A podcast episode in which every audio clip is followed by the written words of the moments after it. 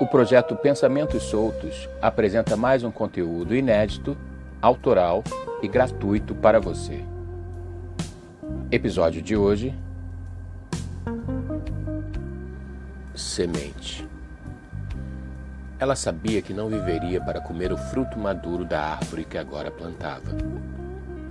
Na verdade, talvez nem durasse o suficiente para ver uma semente germinar no algodão úmido, como fazia quando criança.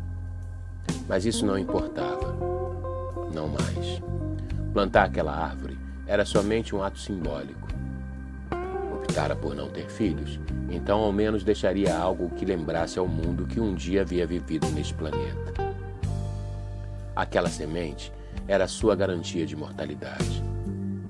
De resto, já estava resignada com sua doença. Os médicos haviam dado a ela somente três meses de sobrevida a qualquer momento, sua luz poderia se apagar.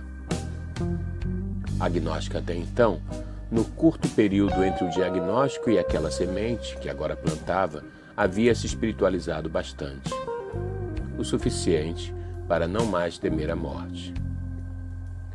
Ressentia-se somente de não ter mais tempo para se espiritualizar ainda mais. Neste meio tempo, ela leu os livros espíritas que sempre desejou ler e nunca teve coragem.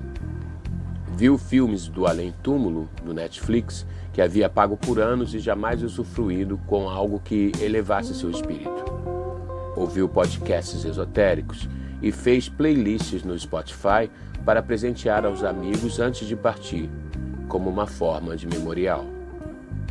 Aliás, ela já havia planejado tudo, do velório aos posts pré-agendados para até seis meses após a data prevista de sua passagem.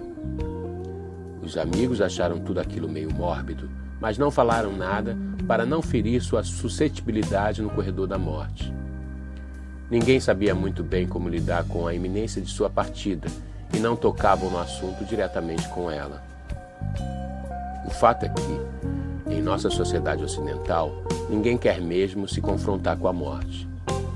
Porém, Agora que ela se foi, os amigos gostavam de ouvir suas playlists e ler seus posts programados. Mais do que um alento, davam a eles a consciência de que a morte não é mesmo o fim de tudo.